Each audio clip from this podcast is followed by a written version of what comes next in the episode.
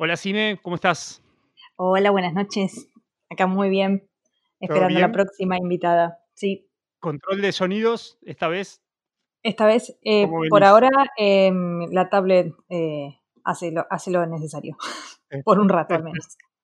Espectacular. lo único que puede hacer ruido es el mate, así que voy a tratar de evitarlo. Ah, bueno, está bien, no pasa nada, no pasa nada. Es, parte, de, parte de ser argentino, calculo que el mate que, que suene ahí, estamos acostumbrados. Bueno, hoy me toca presentar a mí. Dale. Bueno, hoy la tenemos a Alejandra Feld, que ella es veterinaria de la UBA, igual que nosotros. Es especialista en bienestar animal y etología. Está diplomada en bioética. Es docente también de bienestar animal y etología en la Facultad de Veterinaria en la UBA. También da cursos de bienestar animal. También da charlas y asesora para mejorar el vínculo con la mascota y además es investigadora en bienestar animal de fauna silvestre. Pero además de todo esto, creo que es una de las personas con las que más me divertí mientras estábamos en el último año de la carrera. Así que, hola Ale. Hola Sime, ¿cómo va? Gracias por tremenda presentación. Sí, me tuve que anotar tu currículum, eh, te lo voy a reconocer, porque si no me iba a olvidar de algo. Y sí, ya, llevo varios años trabajando, incluso antes de recibida, así que eh, es bastante tiempo. Sí, ¿sabes que me acuerdo de vos algo que tengo muy, muy grabado? ¿Te acordás cuando estábamos en Mar del Plata? Esa noche que volvimos y no podíamos abrir la puerta del pasillo. ¿Cómo no? Tenemos muchas anécdotas del último año de la carrera. Quiero hacer muchas preguntas de este último año. Sí, sí, tal cual. Cada vez que me acuerdo de eso me da, me da, me da risa porque me acuerdo de las tres eh, descostilladas de risa y el tipo mirándonos por las cámaras trata, hasta que vino a abrirnos y se compadeció, ¿viste? Sí, fue, fue poquito tiempo, pero pasaron muchas cosas. Hasta cumplimos años, dos de nosotras estando allá, que, que ah, cumplíamos el mismo año con, con Natacha, cumplíamos el mismo día. De, sí. Este... Perdón, ¿cumplieron años mientras trataban de abrir la puerta? No me acuerdo si fue el mismo día, pero estuvimos tres días de viaje y, nada, pasó de todo entre esas cosas que cumplimos años estando allá de viaje, las dos juntas. Este, pero en general es algo que sucede. El último año de la carrera, de, al menos de veterinaria, creo que, es bastante memorable y, vivís como muchas cosas al mismo tiempo. Bueno, nosotras también tuvimos eh, una intensificación bastante particular, que es la de salud pública y medicina preventiva, que tiene como mucho concentrado de viaje y, experiencia en poco tiempo, ¿no? Sí, eso estuvo bueno igual. En parte sí. Yo igual me enfermé en cada uno de los viajes. No sé, evidentemente somatizo cuando me voy de mi casa porque algo, otra cosa para tratar en terapia. Cualquier similitud con la vida real es pura coincidencia. Bueno, algo, algo de la terapia creo que en Argentina es muy común ir a terapia. Acá, viste que todos hicimos terapia para terminar veterinaria. Yo hacer un podcast solo de eso, creo. sí. Eh, ¿Quiénes recurrieron a terapia para, para terminar veterinaria? Podría ser un tema para, para el próximo capítulo. Y cuando se recibieron de veterinarios, siguieron.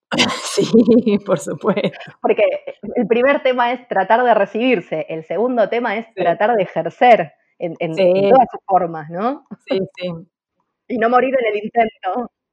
Sí, sí, y ahora que ejercemos lo que hablábamos el otro día, ver si tenés que especializarte más, si no, si, si, está, eh, si es mejor ser un poco más versátil, si no. ¿A dónde llegar? Sí, sí. Y poner un kiosco. También, eso, ojo, que espera que hay muchos que tienen kiosco, ¿eh? Conozco un par que tienen kiosco. veterinario? Ah, no, kiosco. Ah, que son veterinarios y terminan haciendo cualquier cosa. Sí, sí, sí. O sea, que su ingreso está de un kiosco y en realidad Em, son veterinarios. Pero bueno, esto es para que el que está escuchando y está estudiando veterinaria sepa que rico, si, pensaba hacerse rico, mm, está a tiempo de cambiar. Bueno, y pasa, con muchos colegas también que ejercen, no sé, poner un promedio de 10 años y después se dedican a algo que nada que ver con veterinaria porque se agotaron. Este, Es como una, una a muchos les genera una fatiga insoportable, que, bueno, la famosa fatiga por compasión muchas veces o, el estrés que genera la profesión en sí misma hace que mucha gente diga, no, esto o no es para mí o es para mí, pero eh, ya, ya no doy más, esto fue todo. Sí, de hecho hablamos justo eh, con Cime bastante de la diferencia entre lo que uno a veces o lo que quería hacer cuando empezó la carrera y lo que termina haciendo. Conocemos poca gente que, no sé, empezó la carrera diciendo yo voy a hacer equinos o yo voy a hacer pequeños o yo voy a hacer salud y terminó la carrera o incluso empezó a ejercer de eso que pensaba. Es como que todo, a veces la carrera es tan larga que vas dando un montón de cambios y terminas haciendo algo que incluso puede ser directamente no ejercer o, hacer otra cosa que no sea que no sea veterinaria. ¿Vos, Ale, siempre supiste lo que querías o en algún momento dijiste, bueno, me parece que largo todo y me pongo un kiosco, un parripollo, una cancha de pádel? No, para nada. De hecho, creo que sigo sin saber qué es lo que quiero. Eh, no, no. creo, creo que en ese sentido me veo reflejada por muchos colegas em, y, justamente en, algún punto hay, hay una parte de mi historia en la que no me siento identificada con, muchas de mis colegas, porque escucho mucho colegas contando que dicen, no, yo quise ser veterinaria desde que era muy chiquitita, desde que tenía, no sé, seis años, cinco, y a mí no me pasó eso. Em, yo, yo pasé por muchos lugares y cuando llegué al final del secundario, eh, hasta tuve que hacer como una asesoría vocacional, pedir alguna asesoría vocacional porque estaba entre varias al mismo tiempo y cuando me anoté en el CBC, que es el filtro existente en, la Universidad de Buenos Aires antes de empezar la carrera, eh, me anoté para el CBC de biología y había estado entre biología, veterinaria y, letras, licenciatura en letras. Me anoté para biología y a la mitad de la carrera em, me pasé a veterinaria, un poco porque em, hacía un año que tenía un perro del cual estaba profundamente enamorada y, me, me, llevó un poco a, tomar la decisión de pasarme en el CBC de biología a veterinaria. Y me gustó la carrera de veterinaria, pero siempre estuve con esa dualidad amorosa entre seguir veterinaria o pasarme a biología. No lo hice, terminé veterinaria, me llevó muchos años la carrera precisamente porque me me interesaban muchas cosas diversas, distintas, no solo veterinaria, y porque en el camino de la carrera también intenté explorar un poco qué cosas dentro de la carrera me gustaban, entonces me ponía a laburar, me ponía a hacer algún voluntariado, alguna pasantía, y eso le cobraba factura a las horas de estudio. Entonces eh, también se me fue estirando la carrera porque quise buscar mi camino estudiando. Bueno, en eso yo me reidentifico como porque me pasó más o menos igual. Eh, también me llevó un montón de tiempo, pero hice mil cosas. Hice días en lo que se te ocurra. Y de hecho, yo sé que nos conocemos de algún lado, antes, antes de la intensificación, pero no sé de dónde. Mucho antes. Sí, mucho antes. De ah, de genética, puede ser. Es verdad, tienes razón. genética, porque mientras yo era estudiante, fui ayudante de segunda, docente en la cátedra de genética de la FACU y sí me venía a hacer, creo que unas pasantías o estaba trabajando con alguien en, algún, en algún estudio. Este, y bueno, y después también siendo estudiante empecé en la cátedra de bienestar animal, que, que empezó a funcionar en el año 2009 en la facultad. Es una temática bastante novedosa e incluso antes de que existiera una cátedra formamos un grupo de estudiantes con interés por aprender cosas relacionadas con bienestar animal, así que estuve siempre en movidas buscando el camino. Y de hecho cuando empecé la carrera empecé pensando que iba a trabajar en el campo, que me iba a ir a vivir lejos de Buenos Aires y esa idea fue mutando un poco porque cambiaron mis intereses y otro poco porque mientras estás en la carrera te vas dando cuenta que eso que idealizaste justamente no era tan, tan real, digamos, lo, dibujas en tu cabeza y después te vas dando cuenta que la realidad es bien distinta a lo que imaginaste y decís, no, bueno, quiero irme para otro lado. Este, y si me hubieran dado a elegir y me hubieran dado un poco más de cabeza, yo hubiera hecho más de una carrera, pero ya esta sola me llevó 15 años, así que dije, no, me recibo y, después hago algún posgrado en, temas que, que, me interesen, como para poder ir este, acercándome más a esas cosas que me gustan. Igual yo te dije que vos tenés cabeza y vos podrías hacer biología. Yo te dije, ya, eso ya, ya lo charlamos esto. Para mí vos tenés que hacer biología, porque te va a dar esa pata que, que, que falta y que capaz, o sea, e, en realidad era una carrera que vos quisiste inicialmente eh, y seguramente la vas a disfrutar y al ser segunda carrera no es lo mismo. Lo que pasa es que con el tiempo y la, y la mm, digamos, el esfuerzo que lleva, yo prefiero haberme recibido de veterinaria y hacer algún posgrado relacionado con lo que me interesa que hacer otra carrera. La verdad es que hoy no, creo que no tengo cabeza para otra carrera de grado, porque ya fue muy larga esta y, y creo que estoy conforme con esa decisión, porque hice un par de posgrados cortos, todavía estoy tratando de decidir si tengo ganas de hacer un doctorado o no, por muchos motivos, pero tengo claro que, lo mío es eh, la docencia y la divulgación de la ciencia. Digo, me parecen como aspectos muy importantes de, mi quehacer veterinario, este, porque es formar gente, ya sean colegas, futuros colegas, colegas actuales o, gente en general que, necesita saber más sobre algunos temas. Eh, así que estoy contenta con todo esto que, estoy gestando. Está muy buena, la verdad que... Perdón, perdón, dale vos. Decí, decí, Mati, decí. No, que me surgió justo cuando decías eso de, de capaz incluso una vez que ya te recibiste, cambiar de las cosas que haces o ir haciendo varias cosas, está un poco también como esa visión de, bueno, te recibiste de esto, tenés que hacer esto toda la vida y, bueno, es lo que hiciste, cuando en realidad uno también puede ir tomando de otros lugares y, ir aprendiendo y también complementarlo a la veterinaria. De hecho, todo esto que estamos haciendo de YouTube, podcast y todo eso, también es un poco ir mezclando distintas pasiones para mostrar que se puede, se puede unificar las cosas, que no es solo, bueno, eh, te recibiste de veterinario, listo, te tenés que meter en una clínica y tenés que atender perros las 24 horas por día porque ya elegiste eso, sino que uno puede ir ampliando un poco, ir combinando las cosas que le gusten. Y además también eh, contarte que me pasó lo mismo que a vos, hice el CBC para biología, quería ser biólogo y yo igual me di cuenta después. Terminé el CBC y dije yo, esto no, y fui para veterinaria, pero hice el mismo CBC que vos. Bueno, eran muy parecidos CBC de veterinaria y de biología, pero eh, durante la carrera me, auto pregunté muchas veces si no hubiera sido mejor hacer biología. No importa, ahora ya estamos, ¿no? En el baile.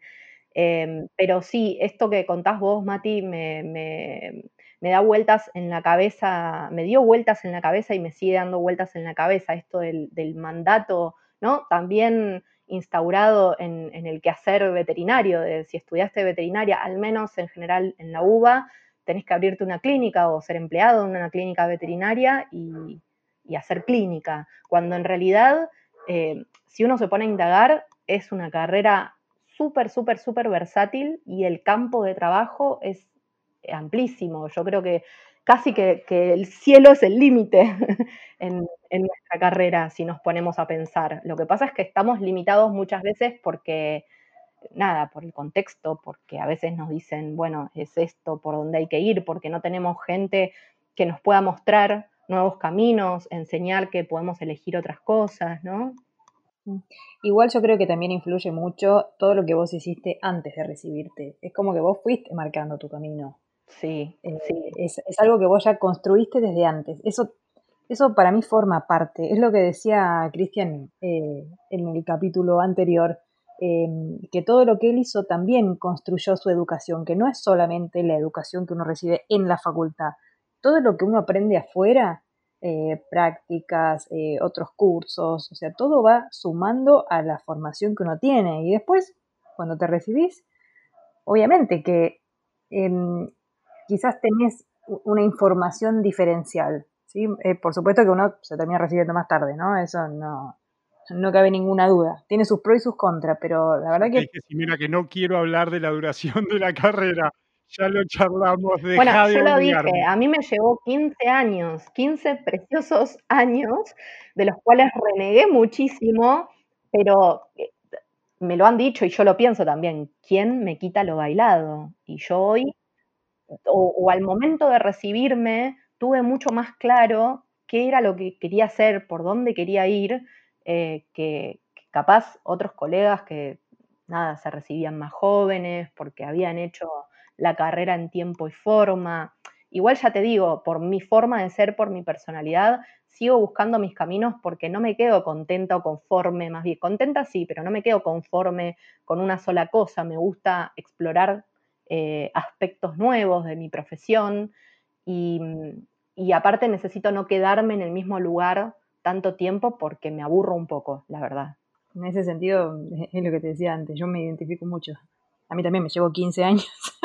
Somos como hermanas separadas al nacer, dos gotas de agua. Sí, sí, tal cual. Y también pasé por genética, por fármaco, por parásito, por no sé por cuántas. O sea, todas las materias que me gustaron traté de meterme a aprender algo. Eh, obviamente que terminó, ganó fármaco, eh, pero, pero bueno, sí, la verdad es que sí. Eh, me pasó lo mismo y no me arrepiento en absoluto. Siento que construí un montón de cosas en el camino, ¿no? Y aunque sea, uno construye también eh, no sé, contactos y relaciones, porque eso también es parte de la vida profesional, aunque sea en un futuro. Que capaz, cuando uno recién se recibe, que salís así, medio en pampa y la vía, estás como que no sabes para dónde ir, ¿viste? Y, y está bueno, por lo menos, tener una idea. Sí, sí, por supuesto, da por hecho que si en, en el transcurso de la carrera te fuiste vinculando con gente, tenés capaz un, poco, un poquito más fácil eh, meterte en ciertos medios una vez que te recibiste. Ojo, para esto, si lo escucha algún estudiante, no, no es que estamos haciendo apología de, tardar más en la carrera, eh, ni de que tienen que estar desviando su atención, ¿no? Obviamente que cada uno eh, hace su propio camino. Por supuesto, yo creo que las dos alternativas tienen sus pros y sus contras. Claro. Este, y me ha pasado también de conocer muchos colegas que se recibieron en tiempo y forma y, la, exploración de los caminos la hicieron una vez recibidos y también es válido. También sí, sí, sí, por supuesto. Este, vale ir migrando, porque yo lo sigo haciendo estando recibida, no estoy siempre en el mismo lugar. A mí me ha pasado que no cambié tanto de, de temas de interés, el bienestar eh, fue como central en mi vida. todo lo que hace a bienestar animal y a comportamiento animal fue como un tema central en mi vida. Lo que sí me ha pasado es que muté, migré o, me dediqué a diversas especies de animales en, relación al bienestar. Este, y eso me descoloca un poco también a la hora, más que nada, de capaz compararme con colegas que se orientaron a, una especie en particular y se súper especializaron en lo que hacen en esa especie. Entonces, a veces me pasó que digo, bueno, no, pero yo estoy haciendo tal especie y ahora eh, si me meto a, no sé, me convocan a dar una charla o a dar una clase o me quiero meter en tal tema con otra especie, eh, uy, no sé lo suficiente. Y me, ha pasado que compañeros de trabajo me han dicho, bueno, pero vos sabés de bienestar, de comportamiento, probablemente te tengas que poner a leer algo sobre otras especies este, y hacer algo de, práctica, pero no es que estás en cero, tenés como un backup, como una base para arrancar y meterte en otras especies. Y qué sé yo, es como parte de mi ser, esto de ser eh, una especialista, no súper especialista. Soy una especialista en generalidades, es raro. Pero bueno, dentro de todo, ¿cuál es tu especie o tus especies al menos preferidas? Y la realidad es que yo trabajé 10 años en investigación eh, y asesoramiento en bienestar animal y etología en fauna silvestre, en, zoológicos mayormente, y me apasionan los animales silvestres. Lo que pasa es que eh, hay como un campo limitado para poder trabajar en el tema, y en los últimos tiempos la realidad es que me he metido en unos cuantos proyectos que implicaban trabajar con animales eh, de compañía, perro y gato principalmente. Entonces, también en, este último tiempo me fui abocando un poquito más a eso. Pero ya te digo, tengo un poquito de cada cosa. Todavía sigo trabajando algunas cosas con fauna silvestre y fauna silvestre es eh, una categoría enorme porque he trabajado con primates, con elefantes, con jirafas, eh, con grandes felinos, que son categorías muy distintas. Entonces, he tenido que ponerme a leer y aprender mm, de todo tipo de cosas que se te ocurran. Y ahora, trabajando más con perros y gatos, es como que digo, bueno, es, es bastante complejo, pero son dos especies. es como más fácil en algún punto eh, trabajar eso. Pero en este aspecto, trabajando con perro y con gato, tenés la complejidad que, si bien en fauna silvestre se da, no es tan marcada como en perro y en gato, de lo que es el vínculo humano-animal, de, de, ese perro y de ese gato con su entorno familiar, con su familia, con su ambiente. Bueno, en el libro nos vas a contar de esto, sobre el vínculo humano-animal. El vínculo humano-animal, exacto, que es parte de, lo que hace al bienestar tanto de esos perros y esos gatos o, la fauna silvestre, como de los humanos que los acompañan, obvio. Ale, perdón, y nombrabas, me, pareció hiper interesante cuando nombrabas lo, lo que hacías en, en, fauna silvestre. Y la pregunta que me surge es, siempre trabajaste en fauna silvestre en eh, cautiverio, ¿verdad? Trabajé siempre en fauna silvestre en cautiverio, hubiera amado trabajar con animales en libertad, eh, un tema que me apasiona y me apasionó mucho, es todo lo que es el, conflicto humano-animal en entornos donde se mezcla un poco la, la, urbanidad o la ruralidad humana con el hábitat propio de, de, la fauna silvestre. Y es una temática que está cada vez más vigente porque el humano va, moviendo cada vez más sus fronteras e invadiendo espacios que son eh, hábitat propios de, de mucha fauna silvestre. La realidad es que este tema en este tema me empecé a meter un poquito en la teoría, digamos, de, de más grande y, y, me faltó un poco de, en ese sentido, de vinculación con gente que estuviera trabajando en el tema para meterme de lleno en eso. Y la realidad es que hay muchos biólogos trabajando en esa temática. Entonces, si bien los veterinarios eh, tenemos un espacio, hay un poquito menos de espacio que en otros ámbitos.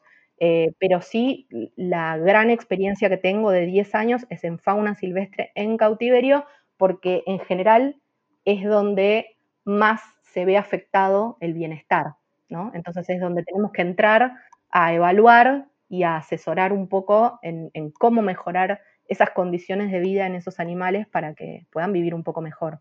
Y con el, con el paso del tiempo, en, todos estos años que vos estuviste eh, estudiando o investigando sobre estos temas. ¿Cómo ves la mirada del, no especialista o del no veterinario, de la sociedad en general, con respecto a, por ejemplo, el cautiverio o con respecto a la mirada hacia las mascotas? ¿Cómo sentís que cambió esto? Sí, yo, yo creo que hubo unos cuantos cambios en, en, estos paradigmas en los últimos años. Depende un poco el, el cambio en, a ver, creo que no es lo mismo hablar de cómo ve la gente la fauna silvestre en cautiverio, que cómo ve la gente eh, la mantención de animales para producir alimento u otros productos de origen animal en, en megafactorías, eh, que cómo ve la gente tener perros y gatos en sus casas, en las condiciones en que se nos ocurran, porque encima tener un perro o un gato en nuestras casas es muy diverso, ¿sí? Puede ser una casa gigante con un patio enorme, eh, una persona que saque a su perro a pasear varias veces por día contra una persona que tenga un animal en un lugar súper reducido y el animal no salga, el perro no salga nunca a la calle. Entonces es muy versátil. Eh, respecto de mascotas, se está empezando a tomar, mascotas me refiero particularmente a perro y gato como animales de compañía, ¿sí? que son, que son animales domésticos. Se está tomando mucha conciencia en, en, todo lo que hace a la calidad de vida de, mascotas, al menos es lo que percibo, y a la gente le está interesando cada vez más saber qué conductas son normales en su perro o en su gato para poder identificar las anormalidades también y poder consultar a tiempo eh, cómo enriquecer los ambientes y los tiempos de sus mascotas para que vivan un poco mejor. Y respecto de, mm, de la fauna silvestre, creo que también hay como más conciencia en, en, cuestiones que están bien o que están mal sobre tener fauna silvestre en cautiverio, en, digamos, en ambientes controlados por el humano.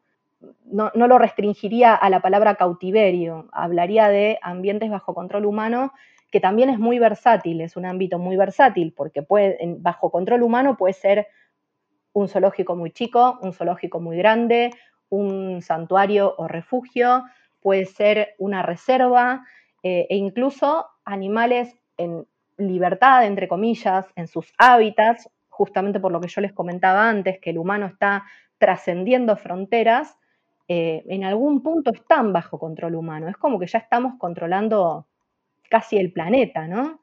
¿Te referís, por ejemplo, a las reservas?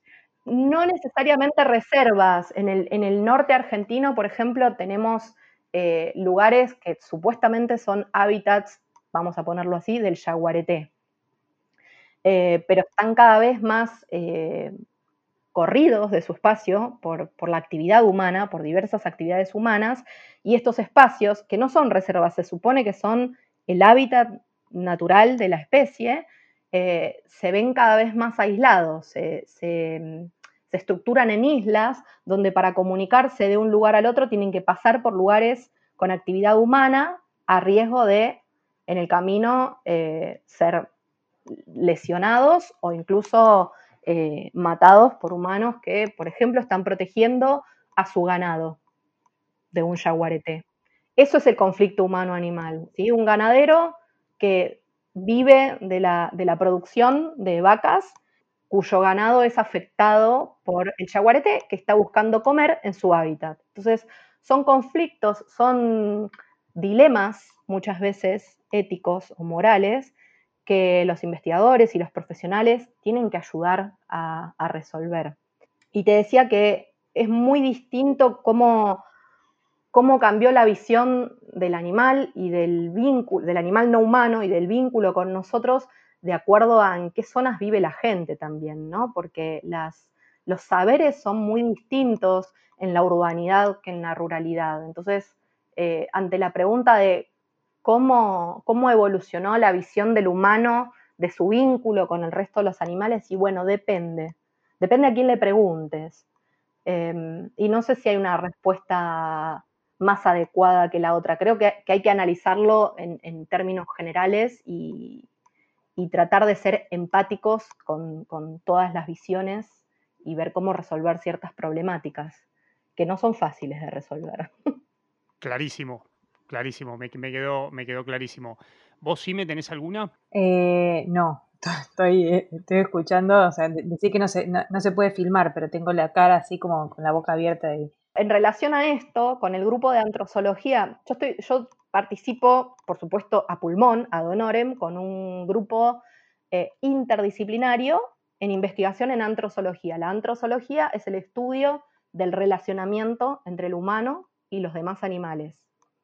Y la interdisciplinariedad implica que somos veterinarios, biólogos, filósofos, psicólogos, eh, médicos y antropólogos discutiendo sobre este tema se imaginarán lo que son nuestras reuniones, un caos, porque cada uno debatiendo desde su punto de vista, desde su visión, pero también muy enriquecedores. Y hace en el año, el año pasado, a mediados del año pasado, lanzamos una encuesta en la población uruguaya, porque la mayoría del grupo es de Uruguay, yo creo que soy la única argentina, em, para indagar un poco en, en el vínculo de los humanos con sus mascotas y con el resto de los animales. Estamos en una etapa de análisis de esa información, con lo cual no tengo todavía resultados para compartirles, pero esperamos que pronto los tengamos y, nada, y lo que venimos haciendo hasta ahora eh, nos está dando como cosas muy interesantes, porque aparte tuvimos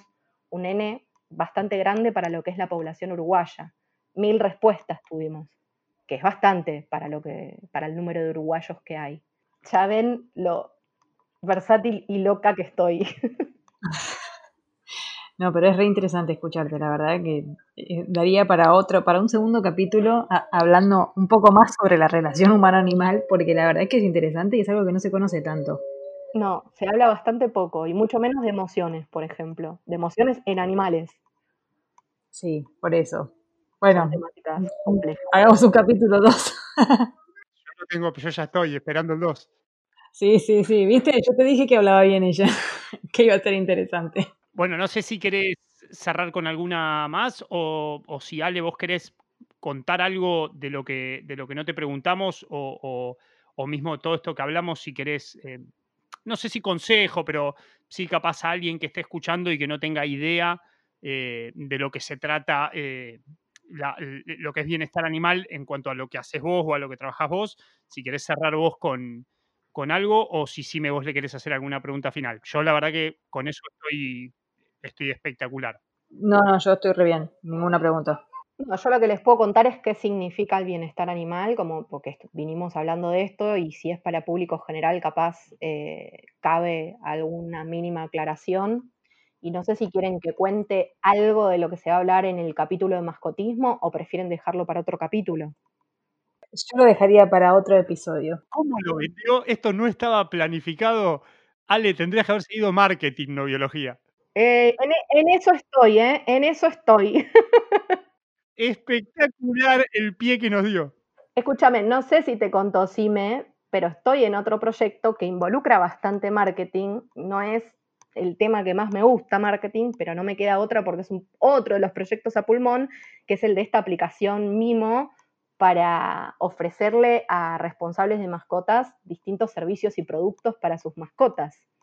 El proyecto lo tenemos con otro colega, que es vecino aparte, y con mi pareja, que es ingeniero en sistemas, así que se ocupa de toda la parte tecnológica y de gestión. Bueno, ya que está, pasa el chivo de la página, ¿cómo es? La página es, se escribe distinto que cómo se pronuncia. Se dice mimo, pero se escribe meemo con doble E, M-E-E-M-O, punto vet, es la página. Eh, y ahí estoy yo trabajando atrás de la página, editando y generando contenido para el blog, porque queremos que el blog de notas de la página sea escrito por veterinarios para los responsables de mascotas, para que siempre tengan información de calidad. Y bueno, y en el Instagram también publico algunas cosas, pero no, soy de lo más, más amiga de las redes, hago lo que puedo.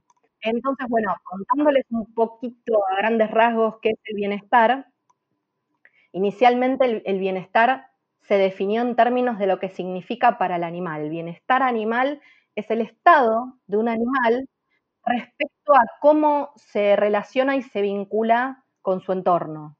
¿sí? Eh, digamos, biológicamente hablando, es cómo resulta ese vínculo del animal con su entorno, llámese ambiente físico como otros animales humanos y no humanos, y cómo resulta sobre su vida eso. Entonces, todo lo que es la investigación y la ciencia del bienestar animal surge en torno a este concepto que es el estado del animal.